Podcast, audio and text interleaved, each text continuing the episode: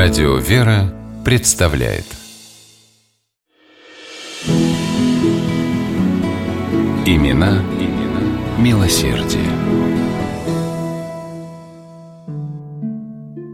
Мороз тонкой пленкой сковал лужи и охладил землю. Зимы в Этрурии, местности на северо-западе древней Италии, были холодными. Люди спешили запастись дровами для очага и доставали из сундуков теплую одежду. Вот почему на юношу, бредущего по деревне без шерстяной накидки, в одной тонкой рубахе, да к тому же еще босиком, народ смотрел с недоумением. А он, казалось, совсем не чувствовал холода и думал только о том, как незаметно проскользнуть в дом, чтобы не попасться в таком виде на глаза матери. Она наверняка снова будет его бронить, ведь свою накидку и башмаки юноша отдал несчастному нищему, замерзавшему на дороге. Молодой человек поступал так уже не в первый раз. Равнодушно пройти мимо страдающего, голодного и обездоленного он не мог. Звали юношу Ванифатием. Он был сыном бедной вдовы. Осторожно, стараясь не скрипеть дверью, Ванифатий вошел в дом. Но не тут-то было. Мать уже поджидала его у порога. Увидев сына раздетым и разутым, она сурово спросила, «Где твоя одежда?» Опять отдал какому-нибудь попрошайке. Ванифатий молчал, опустив голову. Ему было жалко мать, но не одеть того замерзавшего старика он тоже не мог. А женщина продолжала укорять сына.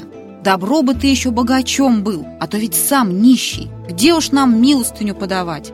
Ванифатий не перечил матери, и она скоро успокоилась.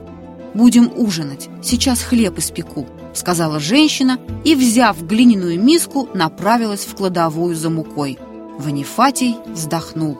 Вчера вечером он отдал всю оставшуюся муку бедным соседям, которым приходилось еще труднее, чем им с матерью.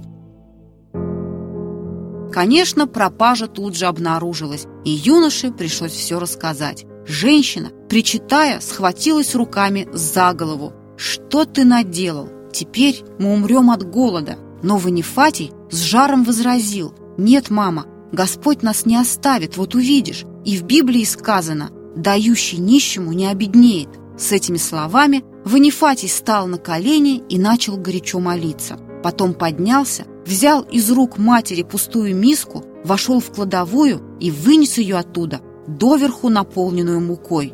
«Благодарю тебя, Боже!» Только и смогла произнести пораженная женщина, не веря своим глазам. С тех пор она больше никогда не ругала Ванифатия за его сострадание к бедным, сама помогала тем, кто оказывался в нужде, и запасы их не оскудевали. Прошли годы. Ванифатий, не мыслящий себе в жизни иного поприща, кроме служения Богу, стал священником. Вскоре его назначили епископом города Ферентин в Южной Этрурии.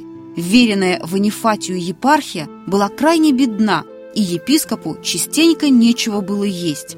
Но как только у него появлялось хоть несколько монет, он спешил раздать их нищим, хотя сам очень нуждался. Ванифатий твердо верил, что Бог позаботится о нем. За такую беззаветную любовь к людям Бог наделил Ванифатия многими духовными дарами, а люди прозвали его «милостивым». Как Ванифатий милостивый, вошел он и в историю церкви, прославившей его в лике святых.